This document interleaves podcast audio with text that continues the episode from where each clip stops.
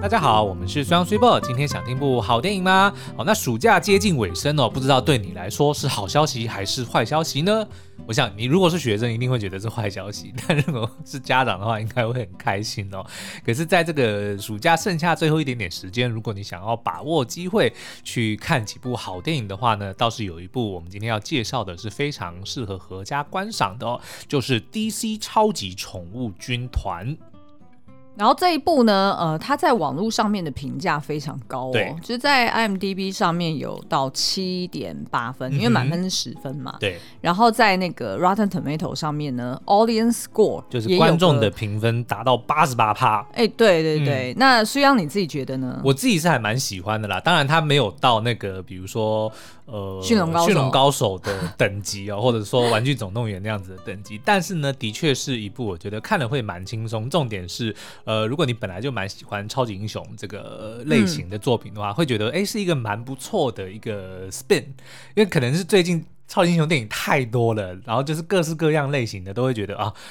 就是够了没？就是比如说 都是起源啊，然后都是组团啊，嗯、然后就就等等的这种作品哦，嗯、看了的确有点疲乏哦。嗯、那可是哎，这次的超级宠物军团呢就很不一样，它还是以超级英雄的这个宇宙为主，而且是 DC 的超级宇宙，呃，超级超级英雄宇宙，但是呢，他却加入了宠物的概念。也就是它的大前提，就是说，如果超级英雄们有宠物的话，他们的宠物会是什么样子，然后会是有什么样的超能力的一个概念。哎、欸，所以我觉得这部片一开始就立于不败之地啊。怎么说？因为等于又有超级英雄这种、嗯、呃，就是商业密码，对，然后又有小动物萌宠 这种 这种呢，就是老少咸宜流量密码。对对对，我们有一阵子睡觉前，嗯，苏央就是不断的在 YouTube 里面播放各式各样的宠物的搞笑影片，或者是就是宠物的什么什么各各式各样的那种宠物影片就对了。对，然后我们就一路一直看下去，因为它会不断的喂你啊。重点是因为它就是让你欲罢不能，你就会觉得好，光是一只狗，可能它在跑步，然后你光是看着它那个圆滚滚的屁股，你就觉得哇，怎么那么可爱，怎么这么疗愈？对，然后但是当它一转身露出一个这个灿烂的微笑的时候，哇，你又瞬间被融化。所以如，如果再加上让它去做一些就是很很奇妙的事情，就是一般。可能不太容易看到的事情的时候，就会更更神奇。我们之前不是看到有一只狗会讲话？对，它是怎么讲话呢？它的主人就是弄了那种呃可以录音的按钮哦，所以比如说他会帮他录他的名字，然后是一个按钮。然后如果说要吃饭，他会有一个按钮；要出去玩，要有一个按钮。他到现在他的词汇已经有应该有二三十个词汇了。然后他就会说，你如果这只。狗狗想要做什么，它就直接去表达。比如说，现在要出门，它就直接说说就是出门，然后再加上现在。嗯，然后说洗澡等一等，它就会洗澡，然后等一等，它就马上会告诉你它想要表达什么意见。然后说爸爸在外面，它它都知道哎、欸。这真的很神奇，就跟你说，就是这种猎奇萌宠的影片抢了我们的流量。但是如果是被萌宠抢走，我也心甘情愿。你还记得那个《无敌破坏王》第二集里面，嗯、就是 Wreck-It Ralph 嘛？对。然后他就是在讲说，哦，他如果就是进入了 Cyber World，、嗯、就进入网络世界，然后他就是呃，不断的就是要么就是用那种很很诡异的羊叫声，还是什么，就是小动物，还是说什么呃。什么跳很奇怪的舞，嗯，就是他就是用这样子的方式，然后去吸引留住流量。对，有个成语呢，就叫做哗众取宠，其实就是奇观。就是我们上一集在聊布的时候，对、嗯，其实他这部电影就是要在讲说，人都是会被奇观所吸引的。嗯，所以我们接下来就要想尽办法把我们的影评变成奇观。对，所以今天的标题呢，就叫做“超人落水狗，母猪变神猪”。但是我们每次都是只有标题才是奇观，然后一进到里面呢，就用中规中矩，这样子好像不太行。人家就想说，哎、欸，我是来看这个新三色的，结果你来跟我讲哲学。好啦，那这个 DC 超级宠物军团呢，它的故事还蛮简单的、基本上就在讲说，大家都知道超人是从这个一个星球叫做 Crypto 的呃星球逃难出来的嘛，就是他们的那个星球爆炸了。嗯。霹雳星球爆炸了，我就知道。比利猫从太空站逃出来，逃出来。你停个半秒，我就知道。OK，好了，那但是它的这个设定就稍微改改了一下，就是超人在逃走的时候呢，嗯、不是一个人，而是他连他的这个小狗也跟着来。他的小狗呢就叫做 Crypto，嗯，就是以他的这个星球命名的。那也因为呢，这个狗狗是在这个超人星球上诞生的，所以它就跟它的主人一样，拥有超人几乎所有的能力，它都有。比如说会飞啊，然后力大无穷啊，刀枪不入啊，然后眼睛会射出镭射等等的。然后呢，在这个故事里面，它也就是跟着。超人，呃，就是在地球上面，呃，行侠仗义，甚至呢，也跟这个一群这个正义联盟的伙伴们，就是也都也都相熟啦，都认识啦。嗯、那但是呢，在这个同样的这个故事里面，大家都知道他们的最大反派就是一个叫做 Lex Luthor 的、嗯、的一个坏人哦。嗯、那他这一次的这个设定里面，就说这个 Lex Luthor 呢，在宇宙间找到了一个呃，能够赋予。呃，任何生命超能力的一颗陨石，就是也是从他们星球出来的。嗯、大家都知道，超人是最怕一个叫做 cryptonite 的的一个，就他们家乡的。他那个奶就是真的是那个，就是呃一个气体的气的那个上面的那个字边，是然后底下就是一个奶，徐乃麟对不对？有容乃大的奶，对对对，对呃，有容乃大，有容乃，对对对，哎哦，对对对，有容乃大是这个奶。大家一定觉得为为什么我们最近这么爱咬文嚼字？就是我们觉得 对不对？好像应该要稍微提升一下我们自己的这个水准。我们刚刚才说我们自己要变成一个奇观啊，对。但是现在怎么就是用？如果要奇观，那有容乃大就不是这个奶了。对啊，大家就自己去想。说到这个，我最近才看到一支 YouTube 影片，我整个傻眼，因为我是搜寻。哎，我搜寻什么啊？嗯、哦，紧急迫降这部片嘛。对，因为我们就是在看，哎，最近有没有人做紧急迫降的那个影片？嗯、结果我一搜寻出来，居然是他有一个影片是教大家怎么穿的很少，然后漆油漆。他不是他的标题就就只是说漆工作室的 Vlog。对。然后呢？但是那个女生她就是侧边露了半个奶出来，嗯、然后裤子穿那种小短热裤，对然后就蹲在那边吸奶，然后就好想看，不是蹲在那边吸奶，我讲成吸奶，蹲下去吸奶应该就会被黄标，但他就是七强，哎，对对对，所以就没有被黄标，嗯、所以我们就想说，哇，那我们真的要走这一条路线吗？对，你以后那个录 podcast 你就是露出半边的。好，继续继续继续。OK，好了，我讲到哪里？嗯、就是那个奶啦。OK，好，反正就是说，超人呢，他的最大的克星其实就是他的这个从他星球出来的一个特殊的元素，叫做 Kryptonite。嗯，那看来他的中文就都要翻成奶哦。对对。那这个一般在以前的影视作品里面呢，这个 Kryptonite 都是绿色的，就会它会抑制超人的超能力，所以超人只要在附近。在这个 cryptonite 的附近呢，就会变得非常的虚弱，嗯嗯，所以打倒超人的唯一的方法就是这个 Kryptonite。嗯，那但是在这个这次的 DC 超级宠物军团里面呢，另外有一个橘色的 cryptonite 那它的功能呢，反而是赋予所有的生命超能力。哦，对，就各式各样的超能力。嗯嗯，所以这个 Lex Luthor 呢，就就不知道从哪里就从。得到了一颗这个 Kryptonite，对，然后阴错阳差的呢，就让这个一群在流浪动物收容所里面的这些小动物们获得了意想不到的超能力。嗯，那所以呢，当这个超人陷入了。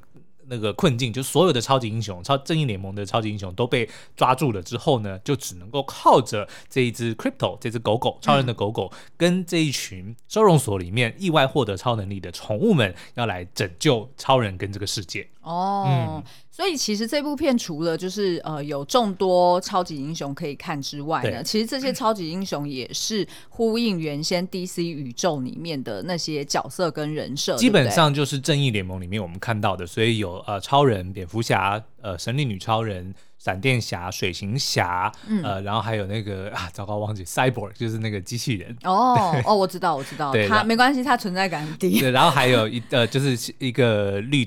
Green Lantern，嗯嗯，对，哦，绿灯绿灯侠，对对对，但是不是 Ryan Reynolds 那个绿灯侠，就他们就有点重启的概念啊，对。而且呢，这部片最后面居然还有黑亚当，没错，而且这个我们没有在爆雷哦，因为他们自己把片尾的彩蛋直接 就是华纳官方已经丢在他们的 YouTube 了，所以大家如果有去看这部片呢，就也可以不用等那么久的那个 那个 credit 啊，大家可以直接上 YouTube 去看他们的彩蛋，就是黑亚当，然后他也有一只宠物狗出现。OK，但是呢。听起来虽然这部片哎、欸，感觉好像很搞笑、很可爱，有很多萌宠，呃，然后又有一个 DC 完整的宇宙，嗯、但其实呃，它的故事还是有在讲一些比较严肃的议题。是的，呃，其中一个呢，就是呃。针对就是不被理解的寂寞，嗯、也就是呃，不管是你是正派还是反派的角色，对，其实每个人都有他的就是不为人知的一面。嗯、那第第二个主轴呢，其实就是呃，去探讨说，那到底为什么？为什么不管是人还是狗还是其他小动物，嗯、都这么的仰赖超能力？大家都向往拥有超能力，到底是什么原因？那它背后其实是有呃，就是不一样的动机。嗯、那我们今天就会聚焦在这两个主轴上面来介绍给大家这一出呃这一部呃电影，他想要探讨的深意哦。嗯、你在不断的重复你自己。好啦，那第一个主轴，虽然要不要介绍一下？就是这个，就是呃，到底这些收容所的动物们，嗯、就是他们获得超能力之前，他们是什么样的一个存在？好，那这个收容所里面的几只动物，我先跟大家介绍，就是有一只呃，按照里面的设定呢，它是有八分之一这个全狮犬。的血统，然后七分八分之七的吉娃娃的这个血统的一只，就是由 Kevin Hart 所饰演的狗哦。嗯，那它呢，他就是因为它长相比较凶狠嘛，哦对，然后加上加上他自己个性，对，个性比较就是。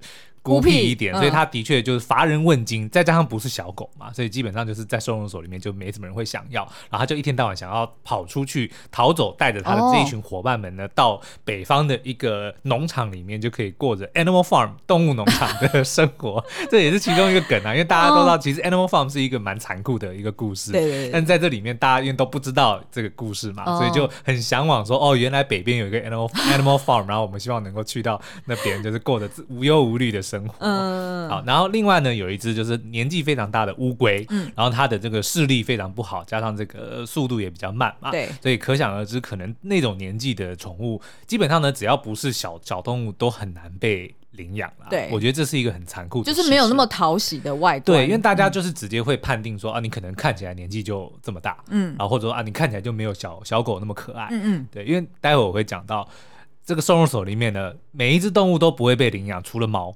然后猫只要一进来，它当天。进来，他可能第二天就走了。然后他走之前还要讲说：“哦、oh,，It's been fun，这一天的这个 收容所的旅程还蛮不错的，跟伙伴们再见这样子。”为什么有点被哥哥？对啊，就就那只猫的确很贱，到后面还变成大反派、哦。然后里面当然还有一只就是呃比超级没有这个安全感的一只松鼠，然后神经兮兮的一只小松鼠哦。嗯、然后还有一个就是呃我们当然看起来觉得蛮可爱的一只粉红色猪啦，嗯、但它也可能就是因为自己的比较大外形，然后它就就也也是蛮自。蛮害羞的，嗯，那另外还有一个呢，就是这个被曾经被 Lex Luthor 拿去当研究实验品的一只、哦、呃 Guinea Pig 天竺鼠，嗯嗯、那但是因为做实验的关系，它的全身的毛就掉光光了吧？哦，所以它就是看起来皱皱皮，呃、对对对，就是有那个皮 看，哦，那的确就不是那么讨喜。是，但是它从头到尾也没有想要被领养，因为它的它就是继承它主人的这个意这个志意志哦，嗯，所以它在这个。收容所里面也是不断的去，比如说偷一些零件，然后想要打造出能够统治世界的武器，嗯、所以最后也是由他去得到了那个那个宝石，然后让所有的人都富有赋予超能力。哎、嗯，欸、你有没有觉得大家好像对于天竺鼠都有一种就是？很奇妙的一些遐想，对，就是要么是一下变成车车。我记得好像还有一些动画也都会拿天竺鼠来玩一些。之前那一部也是一个动画片，然后、就是、我知道你在讲哪一部，然后也是说它能够用这个意念控制所有的天竺鼠，对对对，然后但是我忘记它到底是天竺鼠还是仓鼠，它是天竺鼠，它是天竺鼠，OK，对，对。好，那所以其实就是呃，那这些动物们，他、嗯、们在收容所里面。就是因为不比那个猫咪一样受欢迎嘛，对那所以其实他们是怎么怎么去想这件事情的？那这些动物它之所以会来到收容所，当然就是因为它被要么就是被抛弃，要么就是从来就没有主人嘛。嗯、那所以当他们来到收容所，他们的唯一的目的当然就是希望能够离开这里，然后找到。会爱自己的人，嗯，那可是当这些就是一直迟迟乏人问津，然后又看到可爱的猫咪，可能来个半天就被人家领养走了，嗯，我觉得不管是任何的生命，他都会自我怀疑，嗯、说到底是不是自己有什么问题，嗯、才会这么多人来，但是却都没有人选中我。嗯，所以我觉得这部电影其实也可能是透过这样子就讲说，哦，我们可能不能够用一开始的这个表面上的东西就直接判定说，哎，那这个宠物或这个生命到底它值不值得我爱？嗯，那其实我们对于收养狗狗还蛮有经验的。嗯、我们其实呃第一只呃小米虽然是路上捡到的，哦，这个我们就要再讲了，啊、因为刚刚不是说老狗都没人要吗？对啊，我们讲到捡到小米的时候，他已经十岁了。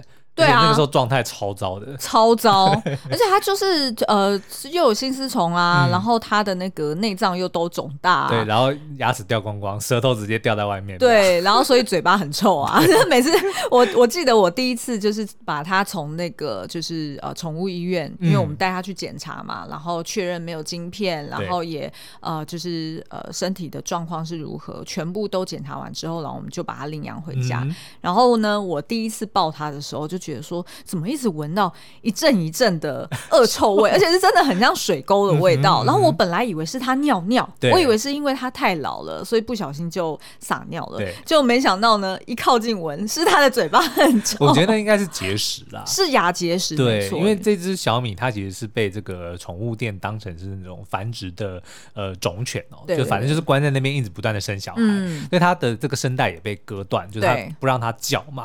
那所以那当然你。不可能会好好的照顾他，嗯、所以更不用讲说会刷牙什么的。嗯、所以他的牙齿掉光了也就算了，剩下的那唯一的几颗上面有超厚的结石哦，嗯、所以的确那个口气不是太好。然后后来呢，我们就呃在做中途，嗯、我们去哎是去杨梅还是龙潭啊？好像是杨梅，嗯嗯的收容中心，嗯、然后去领养了一只叫做 Happy 的小黑狗。对。然后呃，它就是那个台湾的土狗，对，台湾土狗，嗯、然后小小只的。那我们那时候呢，刚养回家，其实大家都知道，从收容所刚带回家，对。基本上你第一天一定是要先做除虫，是，也就是说你带它去呃动物医院，然后去呃身上就是抹一些那种凝胶，嗯、然后给它吃投一些药，对，那它当天呢就会上吐下泻，然后也会就是从身上就是一些原先的一些呃跳蚤啊等等的。嗯、呃，这些病菌啦，其实都会脱离他的身体。对，那你就要帮他做一个彻底的清洁，那接下来他才会恢复一个比较健康或者是比较有互动的状态。嗯嗯、我还记得我第一天，我们第一天带他回家，有够离谱的。他就是放在纸箱纸箱里面嘛，然后我们先暂时放在厕所。因为他一定就是到处吐啊，然后到处拉肚子。结果呢，他第一天需要要不要聊描述一下？他晚上一直叫吗？对对对，他晚上一直叫，然后他那个叫呢，明明就是很像在演的。对，他就是在嗨，你知道那啊啊啊啊！然后呢，因为他是背对着我嘛，然后我实在吵得我没办法睡觉，我就出来，我就站他背后叉腰，然后我说我看你还能叫多久，然后就啊啊，然后慢慢转过来看到我，然后就。他就是很需要人的关注啦。对，他其实就只是为了叫而叫，嗯、他不是真的发自内心的叫。因为那个时候他应该就是两三个月。对，然后我们就我们就把他领养回来了。对对对。那后来照顾了他大概一个月之后呢，我们就是成功的把他送去了池上，嗯，一个拥有非常大院子的一个好人家。哎，对对对，所以他现在应该是过得非常开心。我们开车送他去池上，哎。然后我们领养的第三只狗狗就是我们现在还在养的 Lesson，嗯，啊，一只呃就是灰贵宾。对，那 Lesson 呢是一个很曲折离奇的故事。因为呢，我们就是去台中玩嘛，嗯、然后结果在呃台中的这个早午餐餐厅呢，跟老板娘有一些互动。对那当时候呢，整间餐厅只有我们一组客人，对我们就看着老板娘养的那一只红贵宾呢，哇塞，只是坐在远远的地方都可以盯着他妈妈，目不转睛。对，就是他妈，因为。他妈，因为他妈妈就是唯一就是老板娘嘛，所以他又负责点餐啊，负责去煮煮啊，然后负责上菜，负责结账，所以就看到他妈妈一个人在忙进忙出，然后那只狗狗呢，他就。定坐在那边，但是呢，眼睛就一直盯着他妈，从左到右，从右到左，就从来都没有离开过，就超级黏的那个，而且脸眼神中就露出那种爱慕的那种那种光芒。对，然后我们想要去就是转移他的注意力，都失败，就是我们就发现说怎么会这么黏呢？然后就跟老板娘开始聊起贵宾这个品种是不是有这样子的特性，然后也分享了小米的悲惨的故事。对对对，结果老板娘呢就跟我们讲说，哎，那你们这样子有没有兴趣或者者是还会不会想要再养狗？是不是已经准备好了？可不可以再去正式领养第二只狗狗呢？嗯、然后才发现说，原来他有认识朋友的朋友，对，其实是在南投。那那他那边有要就是两只狗，然后要送养其中一只，对。然后目前还没有确认他要送走哪一只，其实听起来是有一点难过。其实甚至那个时候我还不知道是什么狗、欸，哎，他只说就是呃朋友，他有说他有说贵宾、哦，但是他有有有有，因为我们就是在那边聊贵宾的品种嘛，然后结果他就讲说是贵宾，然后因为我们也没有养过贵宾，我们也没有所谓的什么名犬的迷思，对，因为其实我们就只是想要找一只有缘的狗、嗯，所以我们也没有到很积极说到处去狩猎这样子，那只是那时候我们就发现说，哎、欸，这样子好像蛮蛮有缘的，因为其实我们当天也没事。台中开到南投也应该还算可以，可以我们就就乒乒乓乓，然后就跑去了。对，然后结果呢，没想到就是在现场就看到，先看到一只白色的贵宾。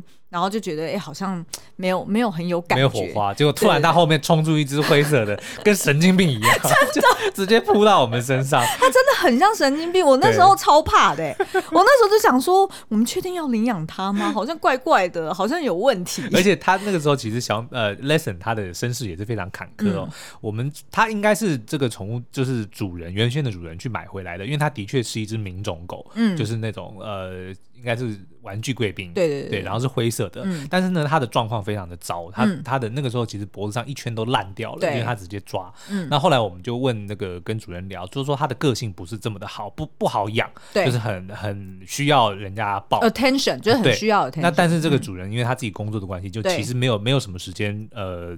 就是好好的照顾他，嗯，所以也曾经送走过两三次，嗯，但是都被退回来。对，是被退货的，哦。对，因为因为后来我们去验，发现说这个小米它的呃。Lesson 他的这个呃体质非常的敏感，嗯，他有很多东西不能吃，所以他常常会过敏会痒，所以导致他全身抓就有很多的皮肤病哦。嗯，那当然就是可能那些曾经收养过他的人就嫌麻烦，就全部把他退回来了。嗯，那可是我们后来就是哎、欸、把他带回来之后，也是做了一整个完整系列的检查，所以现在也就就是配合他的状态。让他养的还蛮可爱的啦，嗯、就是常常大家只要一看到他都会傻眼，怎么有这么可爱的狗狗？但是其实都是呃，主人是需要花很多的心力去克制化你的照顾啦。嗯，好，那我们就先休息一下，待会回来呢要来聊各种狗狗它们的超能力，以及我们家 Lesson 有什么超能力呢？OK，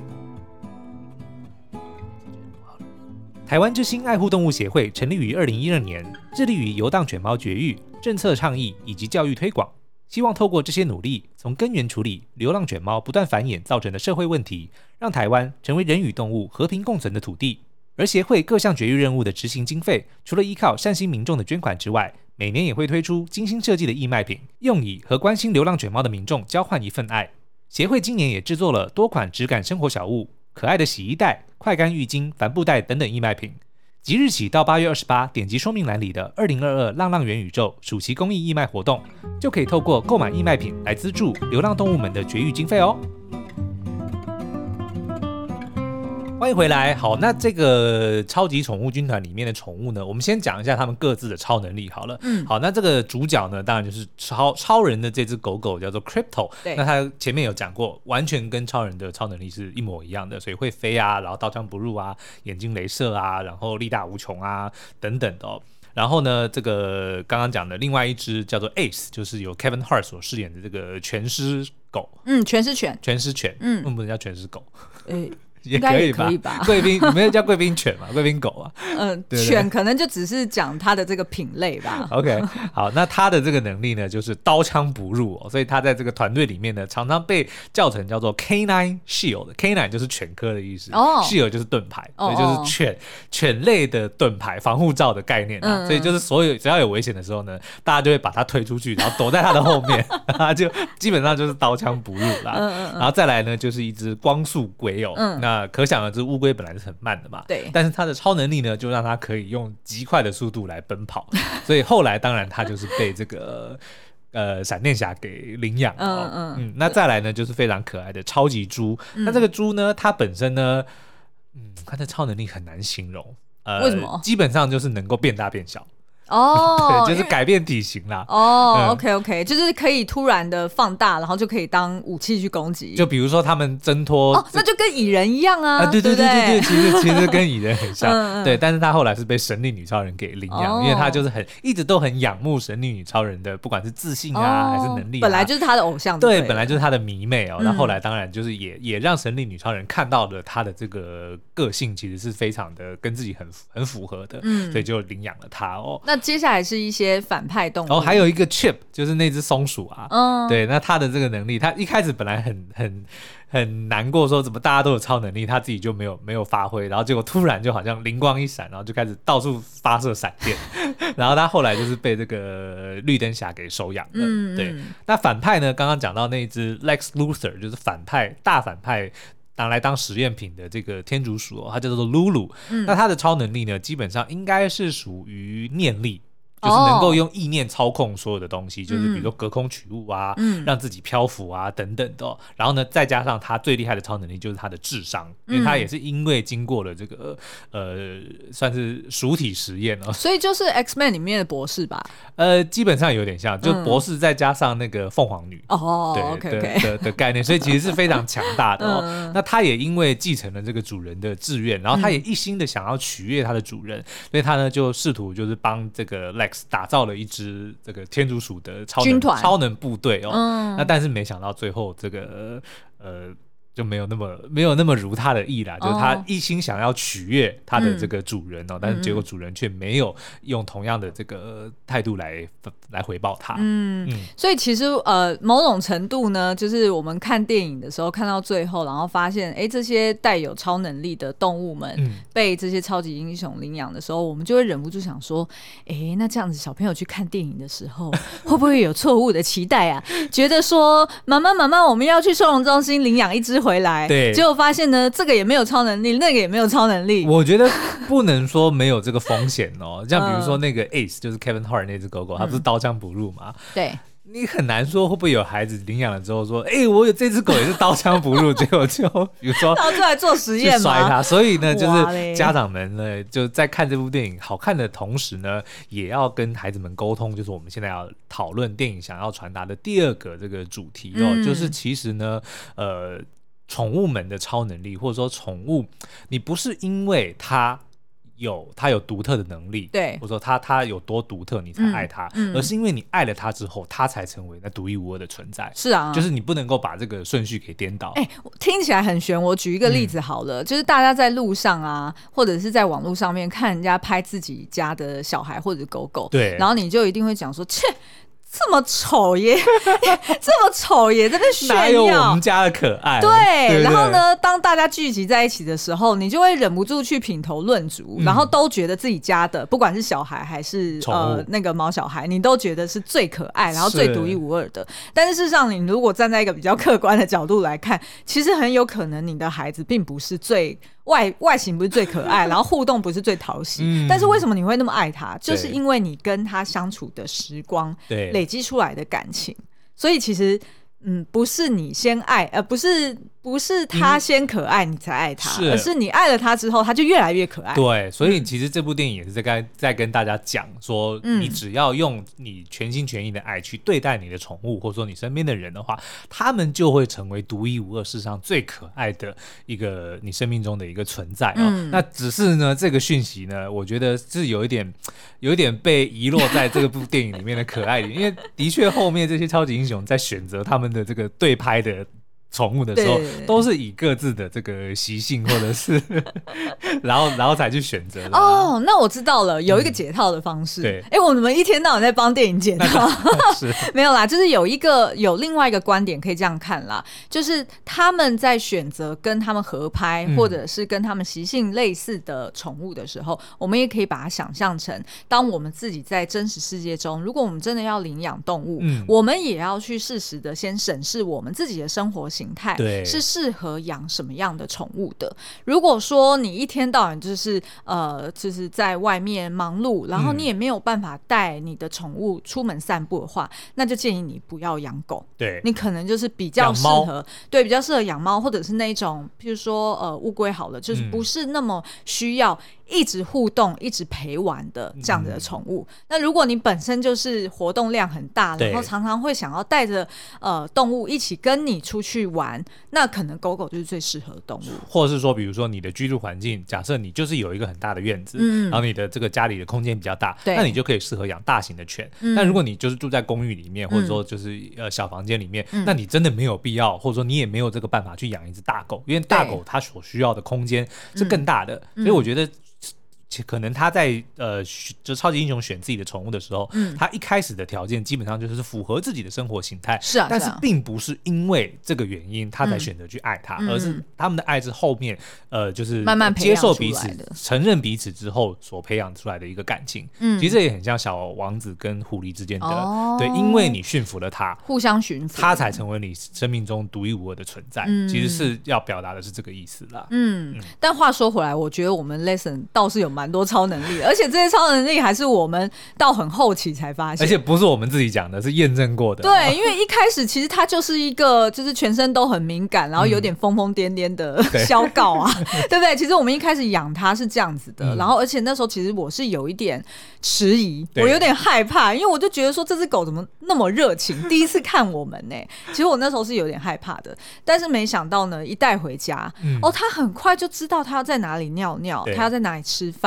然后再要那哪里睡觉，我们根本不用解释太多，它自动就可以去到了那些地方，嗯、然后让我们先觉得说，哎呀，是不是被小米附身了，对还是说它是小米投胎？因为呢，Lesson 不会叫，它不是不会叫，它不不喜欢叫。不爱叫嗯、对，那因为刚刚有讲到小米它的声带是被割掉的，所以小米是不会叫。对，所以它刚刚 Lesson。刚来我们家就知道，因为后来我们其实那些地方都没有改变，比如说他的床还是在那里，然后他尿尿的地方还是在那里，然后 Lesson 就完全都知道自己该去哪里，然后又不爱叫，我们真的有一度觉得说，觉得很毛，而且年纪是对得上的，那个时候 Lesson 还不到两岁，然后小米刚刚走不到两年，所以我们想说，哎，搞不好这真的就是缘分哦。